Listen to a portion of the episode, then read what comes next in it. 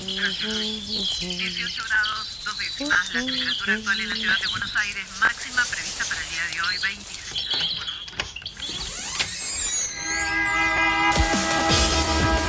No tenemos agua, se nos corta la luz, no vivimos dignamente. La ciudad, ninguna respuesta. Que los vecinos de Buenos Aires vivan en una mejor ciudad. Trabajadores desocupados. Estamos en el Ministerio de Desarrollo Social de la Ciudad de Buenos Aires. hacer unas, unas una torres que denominan alto. Ustedes vivan en una mejor ciudad. Que los vecinos de Buenos Aires vivan en una mejor Ninguna ciudad. respuesta. Esto pasa en Buenos Aires. El Festival de Cine Independiente más importante de América Latina tendrá su vigésimo tercera edición. Comenzó el 19 de abril y continuará hasta el 1 de mayo. El Bafisi reúne las películas más destacadas de innovadores cineastas nacionales e internacionales y es una de las grandes propuestas culturales que cada año tiene lugar en la ciudad de Buenos Aires, donde invita al público a volver a las salas de cine. Una de las obras que se podrá ver este año es el film Paula, de la directora cordobesa Florencia Hueve.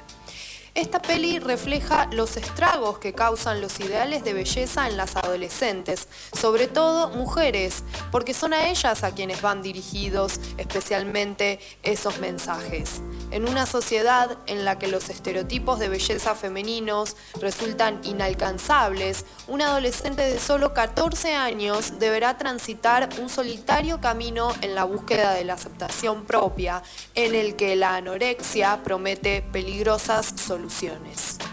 Eh, Paula surge un poco de una necesidad personal de, hablar un poco de cómo desde muy chicas nos enseñan, especialmente a las mujeres, a odiar nuestro cuerpo. Es algo que yo viví desde muy chica, que me llevó a tener algunos roces con, los trastornos alimenticios.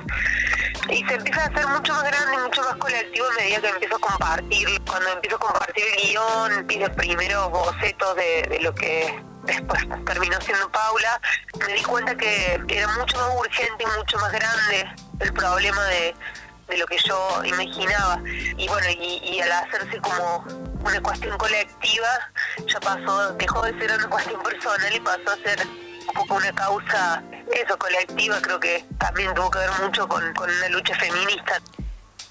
Es una peli donde en muchas de sus escenas las mujeres podemos vernos reflejadas. ¿Quién no creyó alguna vez en dietas milagrosas? Es también una historia que invita a poder cuestionar los mandatos de delgadez que se nos imponen, una problemática que sin dudas está atravesada por los feminismos que nos enseñaron a romper con esas imposiciones. Creo que la revolución feminista nos cambió la vida a todas, incluso quienes están en contra de las feministas, su vida fue eh, afectada y cambiada de alguna manera por la revolución feminista. Creo que el principal cambio fue poder ponerlo en boca de todas, poder decirlo, poder hablarlo, poder gritar que estamos hartas de que nos estereotipen, del gordo odio, de que nos digan que todos los problemas que tenemos en nuestra vida es porque somos gordas o flacas o morochas o rubias y que todo el tiempo todo nuestro valor pase primero por nuestro aspecto físico o estético y después por todo lo demás que somos. Si bien hubo avances legislativos en nuestro país, como la ley de talles sancionada en 2009, aún no se cumple. En la Argentina, 7 de cada 10 personas tienen dificultad para conseguir ropa de su talle. Según expone un estudio de la organización Anybody. Y el registro llega al 95% cuando se trata de prendas femeninas en un mundo donde las empresas de alimentos dietéticos, el imperio Cormillot, las dietas milagrosas, proponen la salvación y los medios masivos contribuyen a la estigmatización de los cuerpos que no encajan con los estándares de belleza.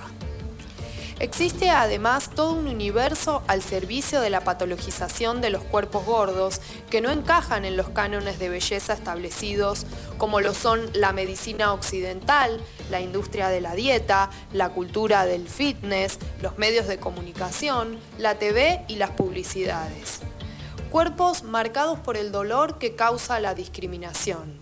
Gordo odio. Cuerpos a los que se les exige no ser, no existir, a los que se los responsabiliza por la propia estigmatización social que sufren. No alcanza con el amor propio. Tampoco con la aceptación personal, cuando hay todo un sistema que los señala para recordarles que no encajan en el mundo de lo deseable. El desafío entonces es enseñar a las nuevas generaciones a sacarse esa mochila de mandatos. A raíz de su experiencia con la película, Flor Webe ve en algunos círculos una lucecita de esperanza, con madres y padres que empiezan a enseñar cosas distintas a las generaciones que vienen, a romper con toda una estructura de siglos de opresión y mercantilismo de los cuerpos.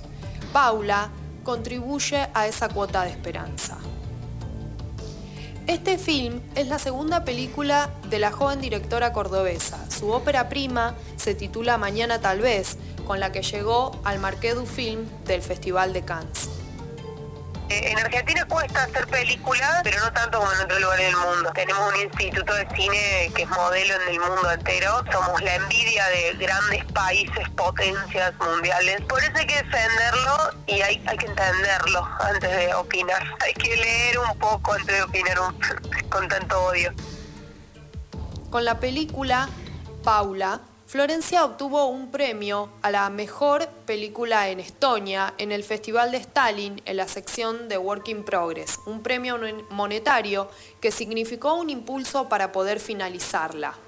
En Argentina, Paula ganó el premio Raimundo Gleiser, que le abrió las puertas para presentarse a Florencia como directora en el Inca.